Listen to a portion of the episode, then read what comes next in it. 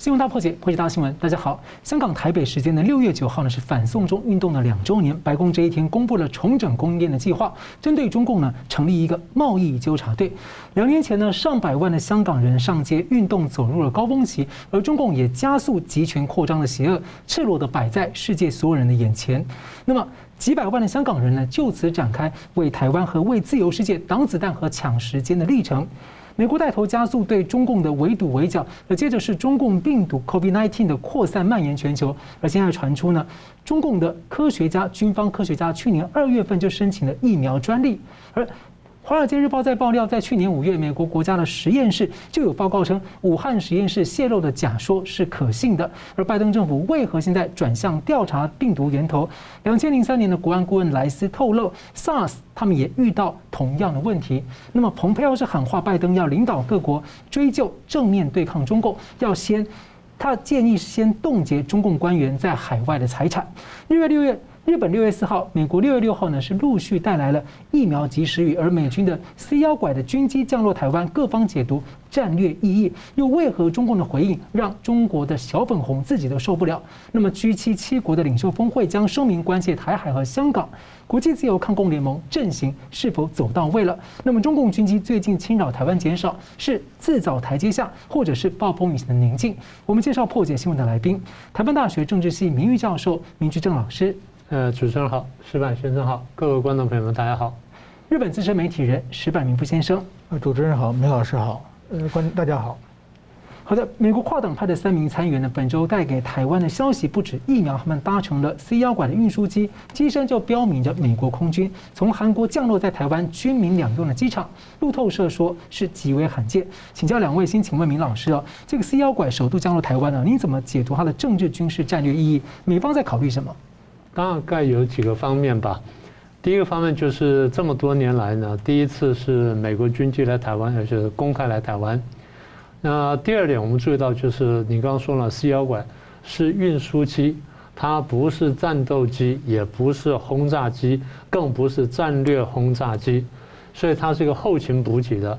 虽然是军机，但是那种攻击的意味呢淡很多啊。这第二点我们要讲的。那虽然带很多呢，但第三点我们必须讲，就是它的运补能力非常强大。各位在画面上看到，它可以带坦克车，它可以带直升机，还可以带这个七十多吨的这个货品，所以它的运补能力呢非常强。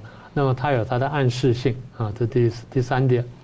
第四点呢，它带的是三位参议员，啊，第一位是一个女士，然后在这个过去曾服役的时候呢，那个这个失去了双腿。所以他是有军人背景的，那现在参议员。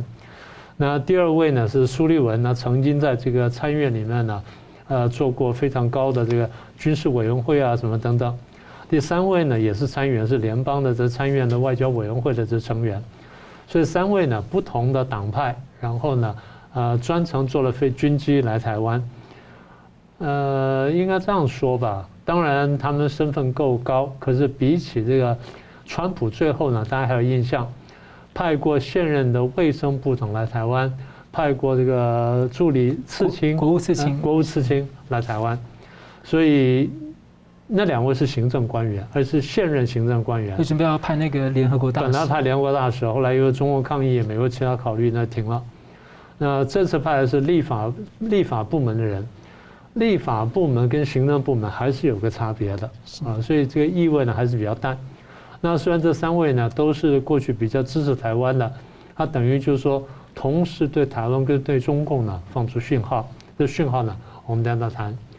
大家在注意到这个飞机来台湾的时候呢，大家可能不晓得有没有注意到，美国有艘航空母舰呢在附近巡弋，雷根号的战斗群呢在台湾的东部外海巡弋。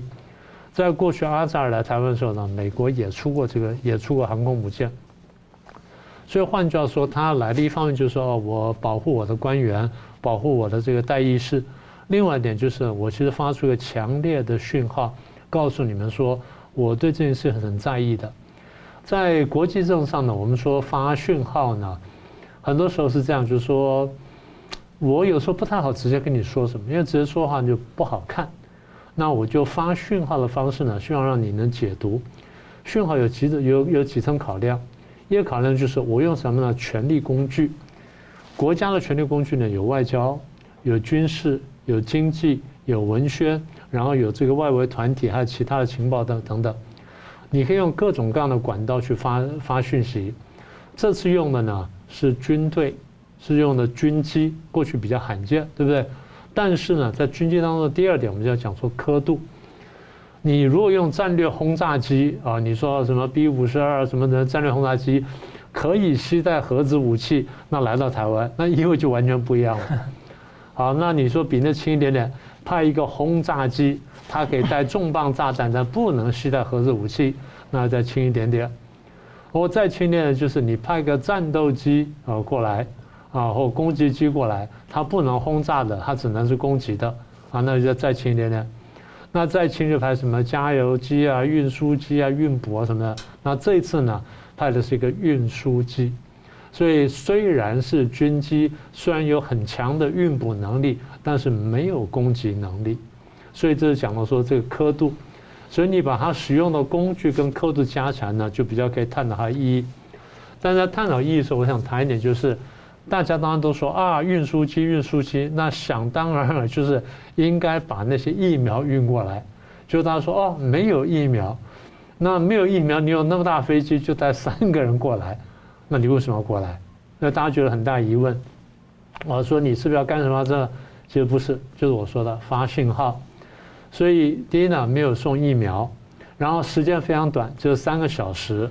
那为什么这时候要来？所以时间点上考虑什么？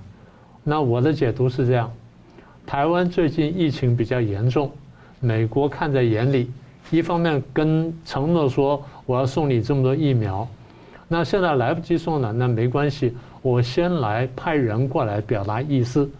第二点，我觉得更重要就是发一个强力的讯号给中共。告诉中共说，我对台湾的问题很在意，那希望你也想清楚，你也明白我的态度。所以你说，大家不是讲了踩红线吗？呃，中共讲说啊，这个啊，你派飞机是派军机，派人到台湾来，那就是踩红线，是不是？美国也告诉你说，这也是我的红线，这也是我的红线。那时候我们在谈红线的时候，我就讲过这段，我说，有的时候一件事情呢，对双方来说都是红线。那都是红线，是怎么办？第一，看谁态度坚决；第二，看谁拳头大胳膊粗，就这意思。国际政治上非常简单，所以美国的讯号就是告诉中共说，台湾问题我很在意，那么希望你也不要踩我的红线。那我这样子呢，只是告诉你，我没有再往前一步，所以你自己也停下来。呃，简单说就是又告诉台湾，又告诉中共说，我对台湾现在疫情很关切，希望你中共能够明白，不要趁着机会搞什么事情呢，搞到大家下不了台。白话文就是我管定了。呃，可以这样说，但是他又不想讲那么强，他就是把这意思点出来了，让你明白说我很在意哦，我很在意哦，希望你明白我的在意哦。那讲清楚了，希望中共想通了。呃，以中共目前情况看起来呢，好像想的比较通，但是过两天呢，我们还得再观察一下。是，那同样问题请教石板先，另外同时请教说，中方现在跟美国提出了所谓的严正交涉，还扬言制裁这三名这个重量级的两党参议员。那但是呢，相对于小粉红的期待啊，这个落差还是很大。所以你怎么看中共这样看起来好像又硬又放软？呃，怎么说？首先，我觉得这三个参议员来台湾的意义。我是这么想的，就是说，首先啊，美国呢，从川普政权变到拜登政权之后呢，美国的对中国政策有个很大的转变，也就是从全面对抗转为局部对抗。有的事情我跟你抗争，有的事情呢，我要跟你合作，比如像气候问题啊等等。但是在和这种这种全面对抗变成局部对抗，虽然在很多地方仍然是很强硬，但是对中国来说的，他眼前的压力突然减小了很多。那么这个时候呢，就是中国、美国最害怕什么呢？害怕中国发生战略误判啊！原来你拜登比较软啊，那那我欺负一下台湾应该没问题吧？就是这个时候呢，美国拜登要给你，就是说我这个事情跟你合作，但是台湾问题我是跟你对抗的，这个要时不时提醒你一下，不要你想错了。如果说一旦中国发生战略误判，他开始的这个战争一旦开始收收不回去了嘛。所以说这个时候呢，派军用飞机来，我觉得是这么有一个意义。第二个意义呢，我觉得是给台湾打气，特别是台湾的自由民主派打气。就是其实现在台湾呢，疫情突然间严重起来，然后呢，疫苗也没不够，在这种情况之下呢，很明显在台湾呢，就北京在台湾发动了大规模的认知作战。就是说，让台湾人丧失对蔡英文政权的信心，让台湾社会造成分裂，让台湾社会造成混乱。我们看到很多很多假消息蔓延在台湾，就出现这个状况。其实呢，还有一条最重要的就是说，很多人就说，你看美国人连疫苗都不给我们，那么你蔡英文对美国对不对？有人说我们就是武器也买了，莱猪也吃了，到时候疫苗为什么不给我们？就这种批评的声音的话，在台湾里面会动摇。就是说，台湾人对美国的信心也会动摇台湾民众对蔡英文政权的信心。所以说呢，美国呢一定要把这个事挽回、挽救回来。那么这个时候呢，我觉得，比如说日本的六月四号的这个呃疫苗一百二十四万剂，其实呢事先我们现在知道也跟美国有过有过商量嘛。是。然后呢，美国呢就是。拜登政权说，在七月四日独立纪独立日之前，纪念日之前，美国国内疫苗要达到百分之七十。在此之前呢，这个疫苗是不往外，原则上是不往外输出的。在这种原则情况之下呢，他一一旦给台湾疫苗的话，他别处也不好交代嘛。所以说我先不给你，我派三个人告诉你，我们即将给你。这个呢，也是给台湾打气嘛，告诉台湾的这些。自由民主派，美国没有放弃台湾，我们一定要继续支持你。这个我觉得是美国这么一个信息，一个是给中国警告，一个是给台湾打气这个方面。那么关到关于中国呢，我觉得中国就很尴尬了，因为呢，中国在一二零一七年的时候呢，就是当时美国的呃成立的年度国防授权法里边说，可能美国的这个军舰要去高雄港，这个时候中国当时驻美的公使叫李克欣。他开说记者开记者会说呢，美国军舰到达高雄之日，就是中国武统台湾之时，把大话说得很大。现在呢，美国真正来了以后呢，中国呢，他不敢接招，他他因为在中国的这个外交上，其实等于是他过去的一个中国政策是靠恐吓别的国家是表演，但是实际上他真正手里的牌并不是很多。就比如说去年捷克的一场访议长访问台湾的时候，王毅就放话说，你要付出沉重的代价，这全世界拭目以待，看看他怎么制裁和捷克呢？后来就是一几一批钢琴嘛，就是这个钢琴我们不买你的了，然后就马上别人就买走了嘛，对捷克没有什么实质上的这个怎么说经济损失。那么现在比如说这确实是不光是美国就捷克，比如说前几天日本的国会上，日本的外相茂木敏充。说就是说这疫苗的事情，说台湾国内疫苗不够，他用台湾国内这个词啊，是。外向他是专业啊，他不可能说错话，他天天就是做这个事情的嘛，那就很明显，我觉得当然说我们没必要过度解读，他把台湾叫做国家就要承认台湾国怎么样的，是。他就是表示对中国的不爽，就是过去我敬你一尺，我我我最后给你面子嘛，你说一个中国，我们我们日本的立场是我对此表示理解与尊重嘛。你既然这么说，那我我就尊重你的看法嘛。但是说日本不管做什么你都抗议，日本 帮助日 台湾疫苗，这是所有人看都是好事情，你也来抗议，这样做法做法的话，让日本整体国民很不爽嘛。这个时候呢，等于说现在日本这种民主国家嘛，都是民主国家代表民意的，你如果不出来表现一下的话，你倒会丧失国民对你的支持嘛。所以他说这个话呢。我觉得最大的新闻不是他说话。如果十年前日本外相这么说，有可能会逼得辞职。这个中国一定会马上掀起一波外交战。日本的在野党和日本的左派左翼媒体都得攻击他。现在最重要的，日本外相说完这个事以后，大家都没反应。连中国大使馆，我想中国大使馆一定在下面电话有抗议啊，他不抗议没法交代嘛。但是他也不好意思拿到表面上说，因为太多了。他抗议不过来啊，所以说呢，我觉得这个呢，就是怎么说呢？中国它这个一中底线啊，到处给人画画红线，到处不许踩线。一旦大家都踩的时候，他忙不过来。另外一个，他要制裁啊，其实上中国过去啊，当经济高度发展的时候，有一些外国企业确实非常害怕中国的制裁，就是我不给你这个是作为工厂和市场的时候，现在中国的经济跟外国已经渐渐脱钩嘛。大家恨不得要从中国撤退的时候，那你要制裁我，正好借机会就走了。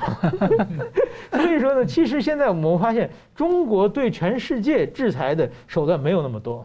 是，好了，非常感谢。我们休息一下，继续回来探讨一下呢，这个 G7 的峰会对台海的关切，以及呢，美军美国军机降落台湾，那中共的行动放软究竟如何解读？我们休息一下，马上回来。欢迎回到新闻大破解。中共党媒，中共方面在二零一七的时候恐吓，如果美军的船舰呢到了台湾的港口，那就要开战。结果美军的试验船先来了。那中共党媒《环球时报》去年八月在恐吓，一旦美国军机在台湾起降，共军呢可以轰炸台湾的机场，攻击美国的军机。那这次美军的 C 幺拐运输机在台湾的。松空军的松山机场起降，那些美军人员穿着制服公开走在台湾的机场上面。那请问明老师，您判断啊，中共可能有什么样的行动？应该这样说吧，中共过去讲这些话呢，并不代表说他真的会行动，他目的是在吓阻。呃，简单说，用你刚刚话来说，叫踩红线嘛，他在画一条红线出来，告诉他说，这个你不能踩。但我常讲，我说这个有点、有点、有点麻烦。其实这红线画出来，给得给自己也增加麻烦。他原来画红线目的是说，我恐吓国际社会，就是我把台湾视为禁卵，台湾就是我的一部分啊，台湾就是我迟早得拿回来，所以谁都不许动。一方面恐吓国际社会，二方面呢，借着这动作呢，孤立台湾。好，那现在有一个问题就是。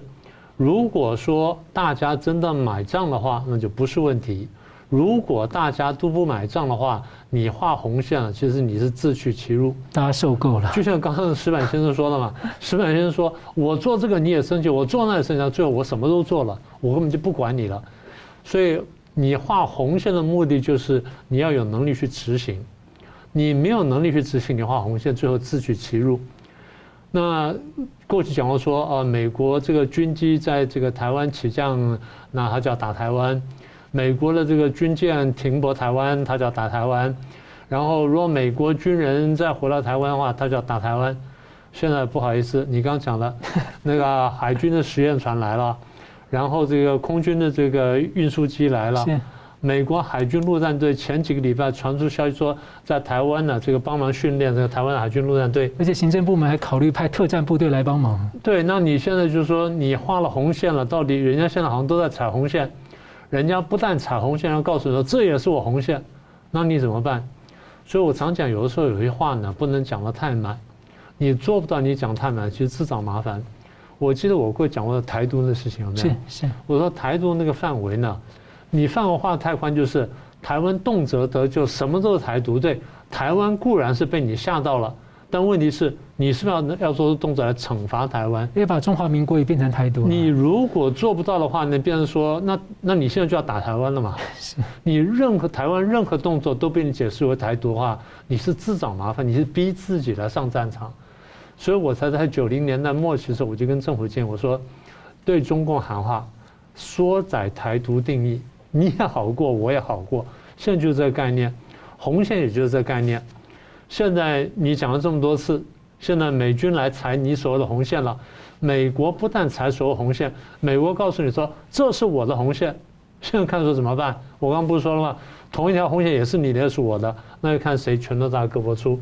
可是我觉得打断一下，在看起来好像说，因为中共经常会在重要的时刻去弄一些这种呃民族主义煽动哈，中共民族主义煽动去转移焦点，是，比如说最近六四还有反送中的高峰的两周年，还有接下来的七一的中共的这个。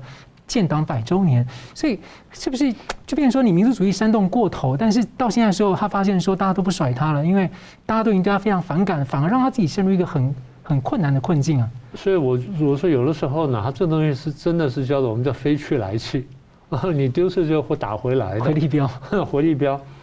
呃，中共那时候说，坦白说啊，他就算发动民族主义的动员呢，是有危险的。为什么？因为大家心里很多不满，不要以为说群众运动每次得心应手啊，群众运动是会失控的，是是不是这样？在台湾你参加过群众运动，你都知道，群众运动有可能失控。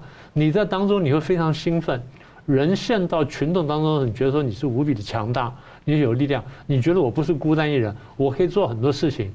所以群众运动的时候，个人会失控，运动也会失控。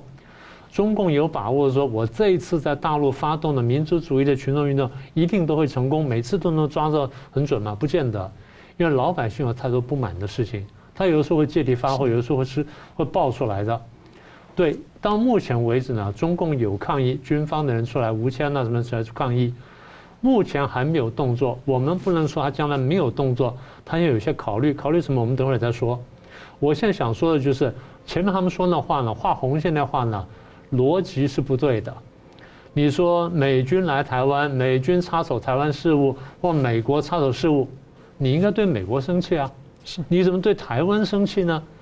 好，那如果说美军来台湾的话，你应该去打美军呢？你怎么每次就打台湾同胞呢？而不去打美帝国主义呢？这话不是很怪吗？那这是第二点。第三点就是，其实这么多年来呢，真正意思是什么呢？真正意思就是说，我中共不希望你美国去碰台湾。因为我迟早想把台湾拿回来，如果你去碰台湾的话呢，就增加我拿台湾的难度，所以我不希望你去碰。而且还有一点就是，我这么多年来呢，我在外交上封锁跟孤立台湾，到最后你们大家都不敢碰的时候呢，我就顺势收回。但是你美国如果破了我这个外交防线的话，各国可能跟进的，是是有这个危险的。就譬如你说，我们你刚刚好像简单提到一下，说签那个 TIFA 的问题。我最近要 TIFA 要复谈。有这么说，就是会他会提会复谈 TIFA。好，那如果复谈，中共担心就是那别国会不会跟进？对。所以美国的动作从中共看起来是洞见观瞻，是你一领头啊，那就破局。呃，其实过去我们不讲说有好几次这个台海危机嘛，其实台海危机呢都是因为跟美国直接相关。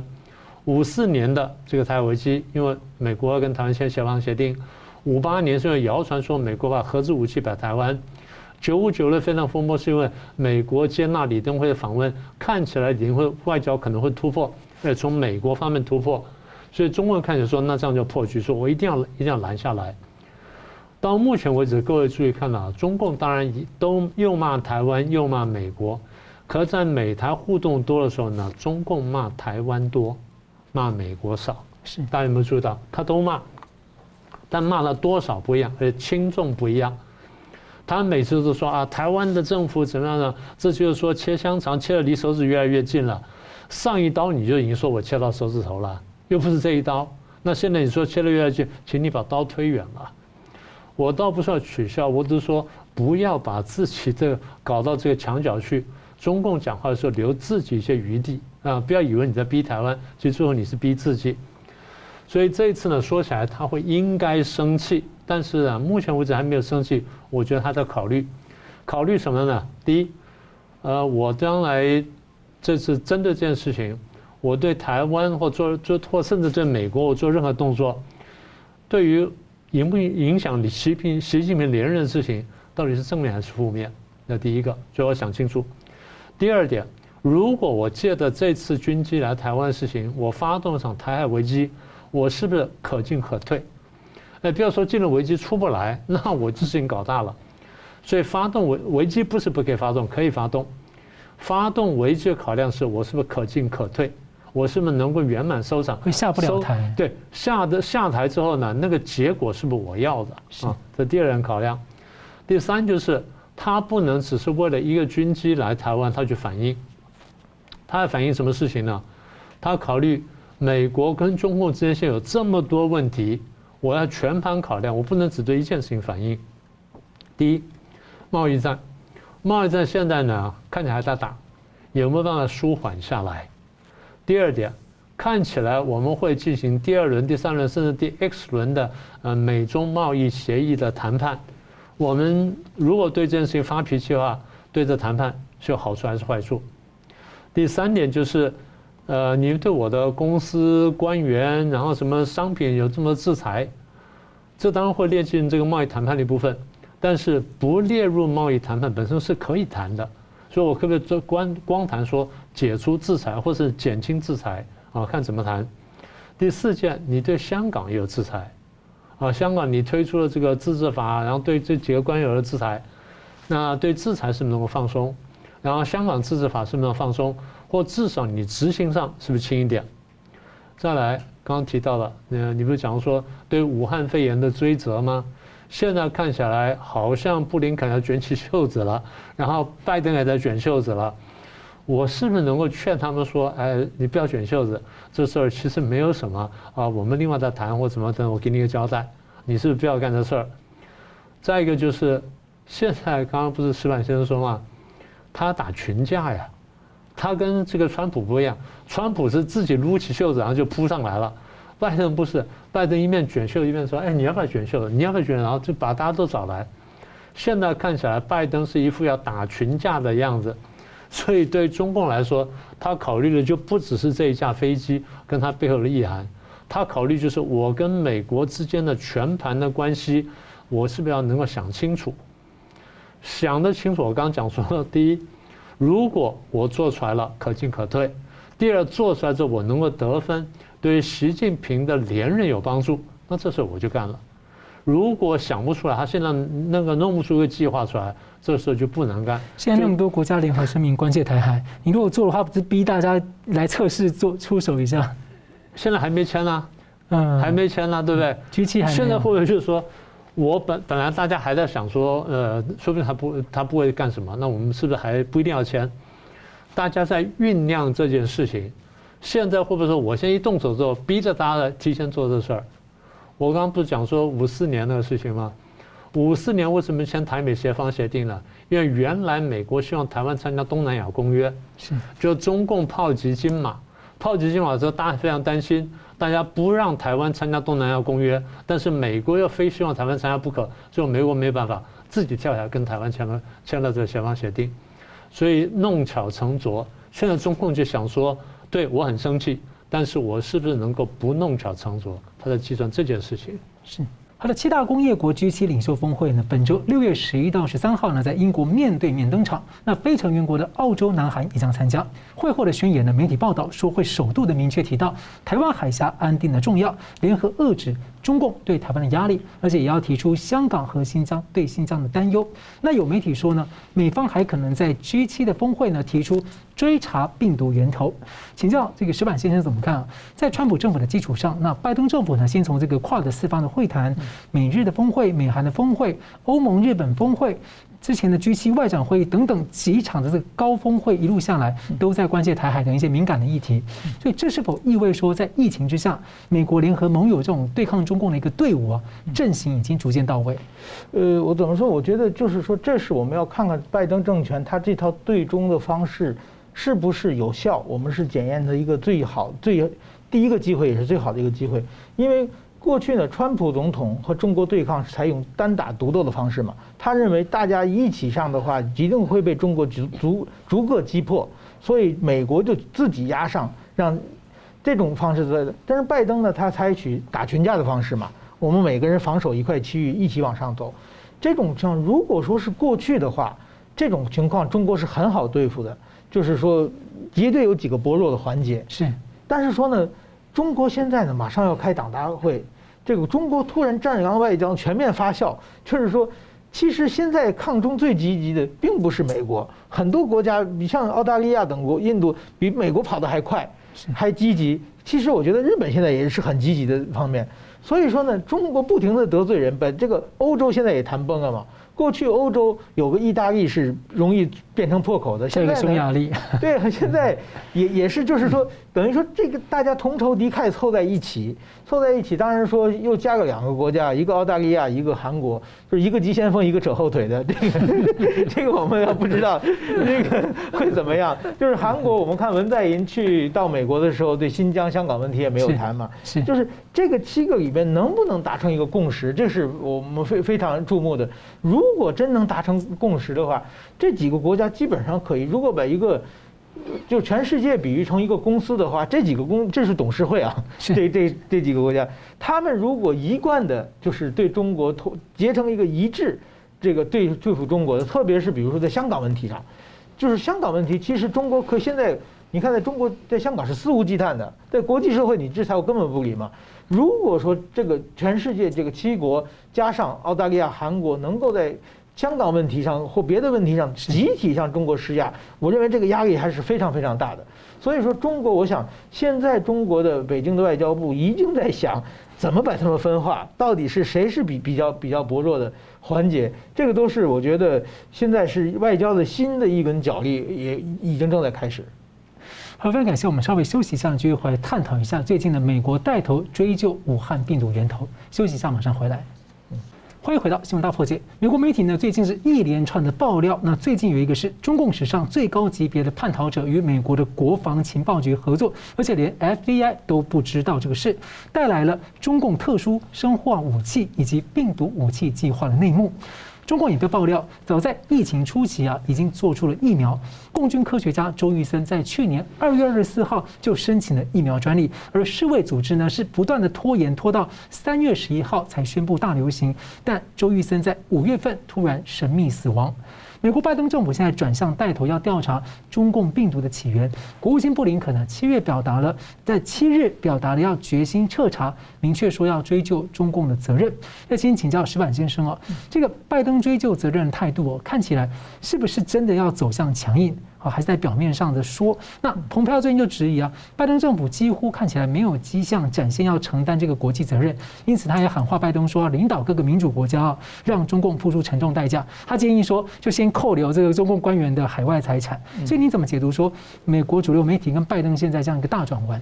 我觉得确实这是拜拜登的政权的一个，就是媒体的，就是拜拜登的对中国政策一个很大的转转变，就是从去年他和川普总统竞选的时候。他提出的就是说，他提出政策之中，关于疫情的，他基本上没有批评中国，他认为没中国没有责任，责任都在川普总统那里嘛。在这种说说法的时候，倒是上台以后几个月以后呢，他突然间开始追究中国责任的话呢，我觉得有几个就是说，第一呢，川普政权你应该，川普政权当时蓬佩奥啊、川普啊都说了很多。类似斩钉截铁的是中国的责任嘛？是是从武汉实验室出来的，就是非常强烈的暗示。那么他们说这个话一定有一定的证据，这个证据已经传到了这拜登的团队里边。另外一个现在传出我们没有确认，就是中国有高官叛逃，叛逃的话是不是带来一些新的证据，促使拜登政权有有下了新的决心？我觉得这是可能一个转变。另外一个，我认为拜登上上台以后这几个月。他跟中国的互动并不是太好，他认为，就是说能够跟中国再合有一些地方可以合作，但是中国呢完全没有买面子。比如说像气候问题，虽然跟习近平同台参加了，但习近平根本没有买美国的账嘛，没有表示任何合这个合作的空间。那么美国也没必要一直把身段放软嘛，就开始强硬起来。这我觉得这是一个，但是说九十天下来。能查出什么结果？其实我并不是非常乐观，因为就是说，你要查搜查一个犯罪，一个犯罪，即犯人你没有抓到，犯人在外面跑，一直否定，然后呢，犯罪现场你不能去搜查，那么你基本上你有再多的证据，也是客也是客观证据，没有直接证据嘛，都是间接证据。那么在这种情况之下呢，这个美国九十天能说出开出一个什什么太什么结果来？我觉得顶多开出一个就是。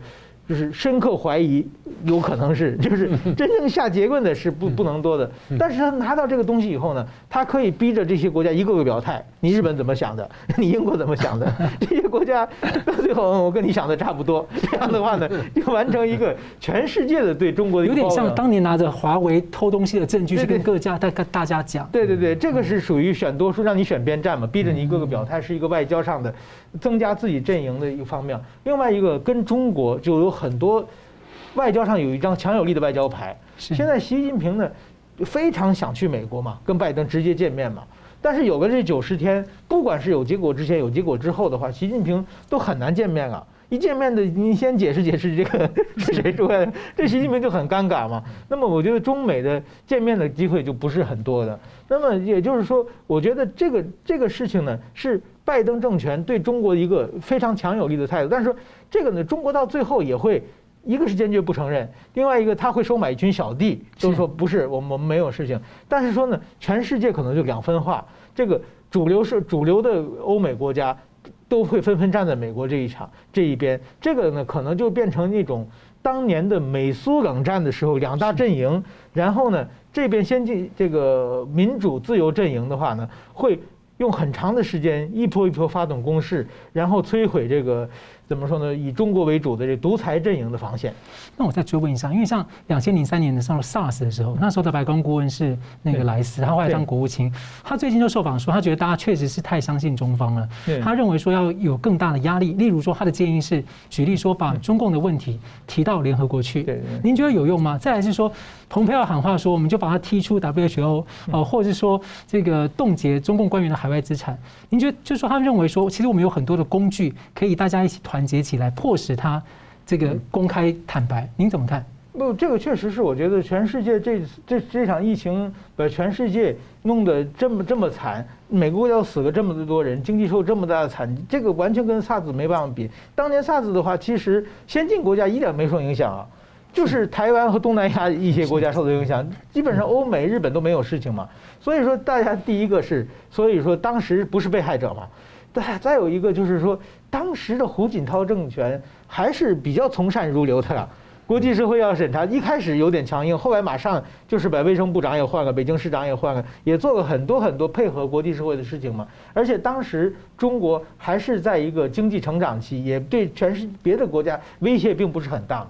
那现在就完全不一样了，就是说，而且还说这个新华社，我觉得在日本对中国大家开始讨厌中国、不喜欢中国的是新华社发表文章说全世界欠中国一声谢谢嘛，这个日本人觉得你把我们都折腾成 这么惨啊，对不对？你不道歉也就算了，你还为什么要让你说谢谢？就是这个事情，我觉得这种态度的话，他是完全是自找的、自找出来的事情，对，是。而过去几十年来呢，是中共是频频的放话和动作来恫吓说，一旦美国和台湾如何，台湾接受政治、经济、军事各种的交流和支持加深，中共就威胁他们会如何。连日本援助台湾疫苗，中共都阻挠，威胁到飞机起飞前的最后一刻。那包括这一次美国军机的 C 幺管运输机来台湾，或者美国军机在台湾周边吓阻中共回应中共的侵扰的时候呢，中共也是不断的放话威胁。那么台湾的朝野党派啊，在压力之下，或者各种媒体啊，就讨论跟诠释就有各种各样的光谱。请问明老师啊，您对这方面的这个反应啊，有什么样的观察，还有什么样的建言？我想这个问题，因为直接牵涉到我们的安危哈，所以大家关心的什么的是很正常。如果大家都不讨论的话，那问题就很大了。但是现在我觉得台湾一方面是党派的问题，二方面就是呃中共在中央搞鬼啊，所以现在讨讨论这个问题呢，有点过头了。呃，过头部分我们等会儿再说。在我看起来呢，台湾在这么多年办外交呢，其实有的地方我们考虑的不是很周详。为什么这样讲呢？我们常常称赞台湾自己啊，我们说台湾在国际上是模范生，是不是？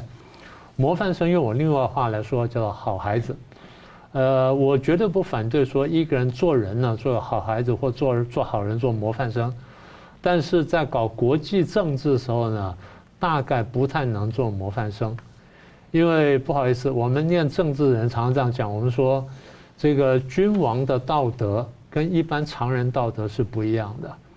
常人道德是要温良恭俭让，是要考虑别人，是要真善人啊等等，是这些东西。君王的道德是我怎么样能够最大的促进跟保卫我的国家利益，跟保卫我人民的安全福祉。所以。也就是当国际社会人人都是好人，那没问题。但是如果说好人坏人都有，或者说有人其实不是坏人，但是他必须把他的国家利益摆在前面，然后就把你摆在后面的时候，你就受了伤害。所以在这时候，你如果当模范生的话，有一个危险，人人会觉得说你好欺负，因为你想当模范生，因为你不会做这种事情、那种事情、这这种事情。因为你都会说循规蹈矩，你不敢惹麻烦，不敢制造困难，然后你甚至不敢发脾气。国际社会的阿信，被人看破手脚之后，你是国际社会阿信呢，人人来欺负你。为什么？国际社会是一个无政府的社会，是一个弱肉强食的丛林般的社会，所以每个国家呢，它的生存、安全、发展完全由自己负责，完全由自己负责，并不是说不跟别人合作，而是说。当我计算合作对我有利的时候，我就合作；当反过来，每一个国家认为说，当我不合作对我更有利的时候，我就不会合作。台湾好像不是，台湾好像是不管怎么样，我都忍气吞声。就是你说的阿信，所以台湾过去呢当了模范生，当了很多年，结果就是好像处处碰壁。另外选择是当坏孩子，比如说北韩，一天说我要这对这样怎么样，然后对什么我要干什么，然后我就发射飞弹，我要什么？哎，大家觉得怕了。所以它的核子武器核炸或飞弹讹诈呢，是有一定好处的，是有一定帮助的。他唯一的失策就是，川普给他机会的时候呢，他没有把那武器放下，然后去接住那机会，是这他真的失策。今天他非常后悔。我常讲，我说我们过去呢，曾经有人企图以毒逼和，它不是一个坏的策略。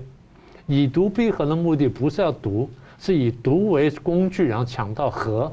至于和完之后毒不毒，那是另外一回事情。我目的是拿到和，我以将来的毒来拿到现在和，那那边以将来的统来拿到现在和，大家都乐意。所以那个当然当时是一个是一个解方的，但是大家就没有要。所以现在讲回就是说，有些国家选择做好孩子，有些国家选择做坏孩子。像北韩那种坏孩子，第一我们做不来，我们个性上不合适；第二呢，我们没有那种条件去做。其实，在我心目中，最好是什么呢？时好时坏。在国家政治处理国家大政方针当中呢，国军呢，或者说这个执政者必须时好时坏。有的时候跟你合作，有的时候又发脾气，有点像以色列啊，有点像以色列，或者像李总统吧。啊，哎，一下跟你签个国统，搞个国统纲领，搞两岸交流，然后一下我参加亚洲开发银行，一下子来。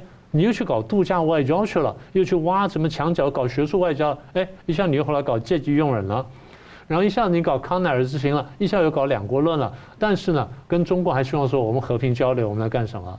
交流门没有关上过，还成立了各种各样的这个单位呢，跟大陆去交流。所以时好时坏呢，能进能退呢，才是一个国军的道德，这是我们常常讲的。所以现在就讲回台湾。台湾现在呢有点尴尬，在我看起来呢，呃，对国民党对中共比较软弱，但是民进党呢对美国比较软弱，传统上是这样子。如果说我们能够善用这个的话呢，就是，呃，国民党呢对中共强一点，然后对美国呢再弱一点点；民进党呢对中共弱一点点，然后对中国对美国强一点点，可能我们会得到更大的好处。问题是你会不会玩，然后是玩得很精巧。台湾的，很多是因为读孔孟之书长大的，不太会玩这种东西，所以我常讲说，大家如果真的要看懂东西啊，去读读《东周列国志》啦，读读《三国演义》啦，读读《孙子兵法》啦，或者读读这个呃《九评共产党》啦，啊，这解体党文化啦，或者共产主义终极目的啦，或者说魔鬼正在统治我们的世界，看完这几本书呢，对中共的本质呢会了解得比较好。你就比较容易拿捏到你跟他之间的分寸。那现在台湾很多人呢是没有看懂这个局，看得非常肤浅，说啊你中共怎么怎么对我这样啊你美国怎么对我那样子，所以看得太浅的结果就是我们不太会玩，不太会玩，结果就常常被人欺负。台湾呢其实很多筹码，我们的战略地位本身是一个筹码。我在过去节目上，在这边节目我就讲过，我说对。美国有可能同时面对俄国去打乌克兰，然后中共来打台湾的这种这种尴尬局面，中俄形成犄角之势，你美国怎么应付？我上次讲我说，你美国想清楚，台湾肯定比乌克兰重要。乌克兰丢掉了，你美国可以丢面子，但是活得下来；台湾丢掉了，你美国不但丢面子，美国呢在东亚可能被迫撤退。一旦美国在东亚被迫撤退的时候，你很可能会全线溃败。所以台湾变成了什么？有人说叫西柏林，可能情况比那还要再严重一点点。当年西柏林丢掉了，美国也不会瓦解。但今天台湾丢掉了，美国受到极大冲击。美国的亚洲战线、世界世界战线、国际战线呢，你可能全部退让。所以换句话说，我一直强调，美国的战略排序必须正确。反过来说，这就是我们的筹码。我们自己想要说，我们怎么去用？台湾第一要看见自己的筹码。我们不是任人家予取予求，面对中共我们有筹码，面对美国我们一样有筹码。台湾的战略地位，台湾的各种优势，台湾的民主价值观，跟台湾的过去在国际上表现，这都是我们的筹码。问题是我们怎么用？所以话说回来，我就说，我们不是不可以批评美国，可以批评，但是呢，要准确，要到点上。你不是在那边说啊，我逢美必反，那那是不对的。逢美必反，最后结果就是，这是我们现在最可以用的一个朋友，跟现在能够帮助我们挡中国人。你把它反掉的话，你就没有没有东西可用了，你就变成被人家削弱了。所以反美可以，批评美国可以，但是要准确，这第一点。第二点要有道理。各位如果说跟美国跟中共都打过交道道的话，你会看到一点，美国人基本上还讲道理。他当然他拳头大胳膊粗，很多时候他吃你没有错，但是一旦你抓到那个理的时候，他会比较听。中共不是，你抓到理之后呢，他跟你顾左右言他，最后他翻脸了。美国还会听，听完之后他可能不高兴。下一步什么呢？我们有共同利益的。对，美国跟中共有共同利益，如果没有共同利益的话，布林肯就不会说，哎，我们有合作空间，对不对？一旦美国说我跟中共有合作空间，意思就是我们有共同利益。那台湾难道没有吗？台湾更有啊！台湾现在站在是反中共的第一线，美国看懂了，台湾自己更要看懂啊！现在看懂之后，才晓得说我们的价值在哪里，才晓得怎么去用。中共现在的目标呢，就是要离间台湾跟美国的关系。刚才这个矢板先生讲得很清楚。所以，如果中共离间台美关系，那么我们就要抓准那个点。我们批评美国呢？不能用中共的立场去批评美国，不能用中共的借口去批评美国，更不能用用中共的角度去批评美国。我们从台湾的角度，从台湾的国家利益，从台美的共同利益角度去谈美国，这样的话，美国就听得下来。所以底线是什么呢？我们台湾自己要想清楚，要看清楚敌友是谁。我常常讲，我说这个，我们不是前面在讲，我说。希望美国的战略排序要明确吗？我们的战略排序要明确。我们要晓得说，谁最后真的会害我们，谁最后有可能会帮我们。我刚刚讲了，我们活在国际社会里面，我们的生存、安全、发展都由我们自己负责。台湾就必须要照顾自己，但并不是说这样子我们就一昧依赖的中共，一昧依赖美国，两边都不能一一昧依赖。但是现在相权之下。美国对我们帮助比较大，中共对我们威胁比较比较大，这点我们得抓准确。所以如果说底线抓准了，绝对不相信中共，绝对不配合中共，从我们自己角度去批评美国的话，我们相信我们可以找到共同点，可以讲话。其实以前蒋经国时代也会批评美国，是，就是我从一个自由的民主中国的角度去讲话嘛。老蒋总统更懂这点，因为老蒋总统被出卖过很多次，所以大家去读读老蒋总统的东西啊。你就晓得说，他对美国是有戒心的，但他对苏联呢是绝不信任的，一个是敌对，一个是有戒心，这个才是为国之道。所以人家说啊，你们太甜美，我说不是，我们是告诉你说，我们跟美国有平行利益，我们跟中共是绝对没有平行利益的。我们想把握这个机会，我们现在玩的就是《孙子兵法》当中的伐交嘛。说来说去也不过就这句话而已。我说我追问一下，台湾社会有一种声音说：“哎呀，你台湾不要去当美国或是当谁谁谁哪个民主国家的马前卒。”你怎么讲？就是台湾那个角色哦，我们就已经在这里。你怎么看这句话？可以跟大家分享。好，我不当美国马前卒，中共就不来玩你吗？中共就不把你当棋子下吗？当中共把台湾当棋子下去对付美国的时候，美国很自然就拿台湾当棋子下去对付中共嘛。所以我常讲，我说对。我们很难受，我们刚刚好就卡在这里，卡在台湾海峡，卡在跟中国大陆的千丝万缕的关系，然后刚好卡在说中共要打台湾，然后美国也觉得说可以拿台湾对付中共，我们就卡在点上。这点呢，就我讲的空前难受，但是空前安全。这话我讲了十几二十年，到现在大家看得很清楚了，我们是难受，三天两头难受，但是呢反而安全，所以。福兮祸所依，祸兮福所依。大家仔细玩味这句话呢，台湾今天的处境是很困难，我们都知道。我们看这问题已经看了几十年了，但是几年前我就要跟我那些外交部的学生讲，我说再难过几年吧，过几年可能会好。现在开始好起来了。好，节目最后我们请两位来宾各用一分钟总结讨论。我们先请明老师。好，呃，我们刚刚讲到军机来台湾的事情哈，中共目前反应呢只限于口头的抗议，还没有后续的动作。所以他们后续有没有动作呢？要看刚才我们讲了他们那些评估，评估完之后，他们觉得有利的话是要会有动作的。所以我们要有所准备，我们不能没有准备。这第一点。第二点，中共在评估过程当中呢，美国也会有动作，美国也会评估，那么美国可能表态，所以对我们来说呢，我们要正确解读双方的互动，我们要把那点抓准。就像我刚刚所说的，台湾的点非常关键。台湾呢，这个双方都很怕倒向对方那边去。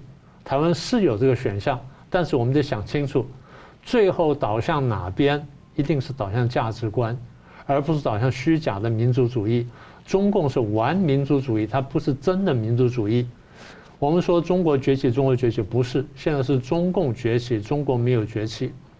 中国唯有在吻合国际价值观、吻合世界潮流、在强大的时候，那个才叫真的崛起。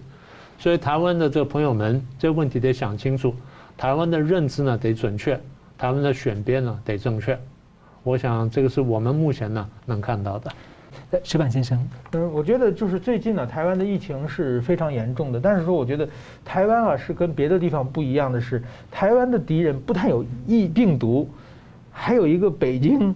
而且呢，这个里边还有很多北京的内应，在这种情况之下呢，我同时看到就是说，没想没有想到就是说，比如说，就是疫苗的问题啊，处这个在疫情的处理问题啊，就是不管什么事情，都有一群人放出很多假消息，在不停地打击。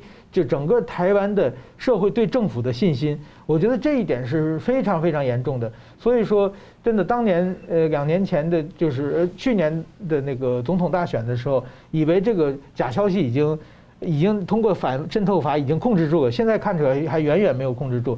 所以说，我觉得我对于我们一定要认清呃事实，不要被假消息，不要被人利用。好了，非常感谢两位来宾精辟的分析，感谢观众朋友的参与。新闻大破解，每周三五再见。